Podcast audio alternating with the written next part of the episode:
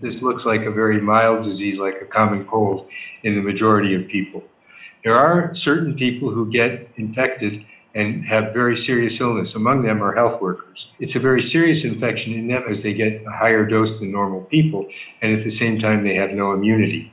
So, um, in, a, in the general population, it's likely that the dose of virus that you receive when you are infected is much less than the dose that a health worker would receive, health workers having more serious infections. So your infection would be less serious, hopefully. So that leaves the elderly and those with comorbidities to really be the ones that we have to make sure are taken care of in hospitals. Well, the most concerned are people who are, first of all, in developing countries and who don't have access to good medical care and may not have access at all to a hospital should um, an epidemic occur in their country. Those people would be at great risk, especially the elderly.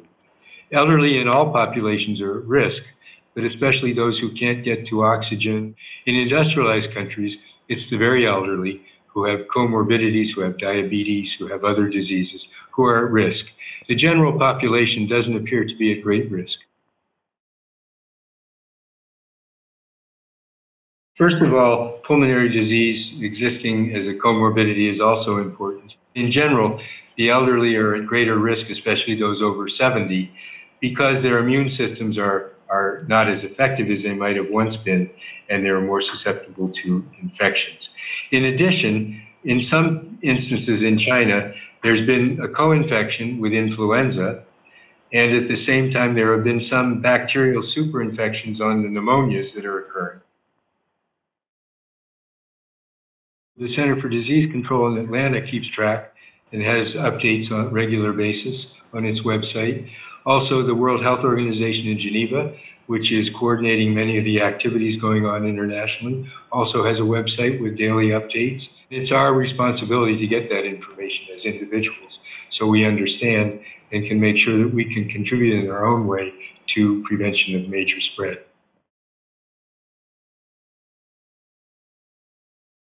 It's the same problem with all new infections. This is an infection that's come into humans who have never been exposed to this virus before.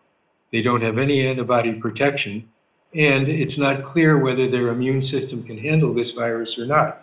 This is a virus that usually finds itself in bats or in other animals, and all of a sudden it's in humans. And humans just don't have experience with this virus. But gradually we are beginning to learn a lot, as we did with SARS. And, you know, there are certainly a larger number of deaths than there were with SARS. But when you divide that by a denominator of persons who are infected, there are many, many more persons infected than there were with SARS. The case fatality ratio, that is the ratio of deaths to the numbers of cases in SARS, was about 10%. With the current coronavirus, COVID 19, is 2% or probably less. So it's a much less virulent virus, but it's still a virus that causes mortality, and that's what we don't want entering human populations. It's clearly understood that airports or any land borders cannot prevent a disease from entering. People in the incubation period can cross that border, can enter countries, and can then infect others when they become sick. So its borders are not a means of preventing infections from entering a country by checking temperatures. Borders are important because you can provide to people arriving from areas that might be at risk of having had infection, providing them with an understanding, either a printed understanding or a verbal understanding, of what the signs and symptoms are of this infection and what they should do if they feel that they might be infected. Vaccines are under development right now. There's a lot of research going on. That research requires first that the vaccine be developed, then that it be studied for safety and effectiveness in animals who are challenged with the virus when they're after they're vaccinated, and then it must go into human studies.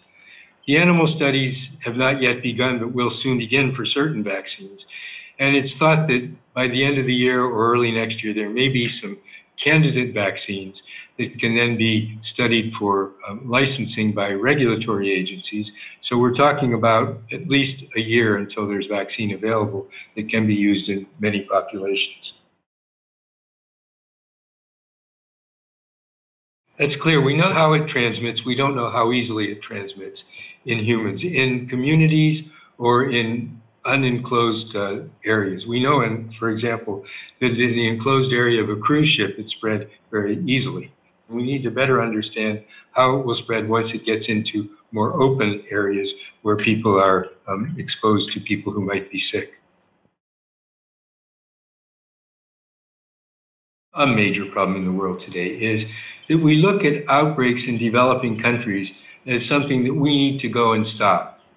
So when there's an outbreak of Ebola, we think, how can we go and stop this outbreak in the country? We don't think about how can we help that country strengthen its capacities so that it can detect and respond to infections.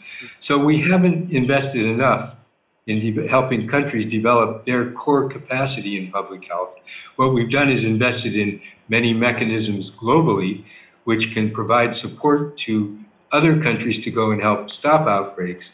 But we want to see a world where every country can do its best to stop its own outbreaks.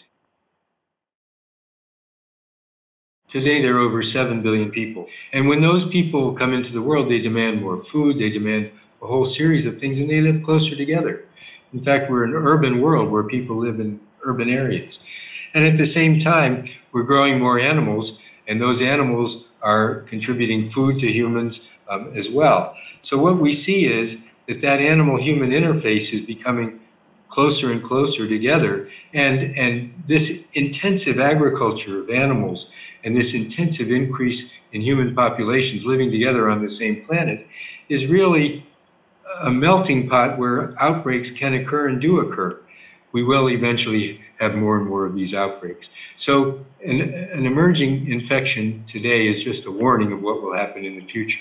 We have to make sure that that technical collaboration in the world is there to work together to make sure that we can understand these outbreaks when they occur and rapidly provide the information necessary to control them. I can't predict with accuracy, so all I can say is that we must all be prepared for the worst case scenario and at the same time learn how we can protect ourselves and protect others should we become a part of that epidemic.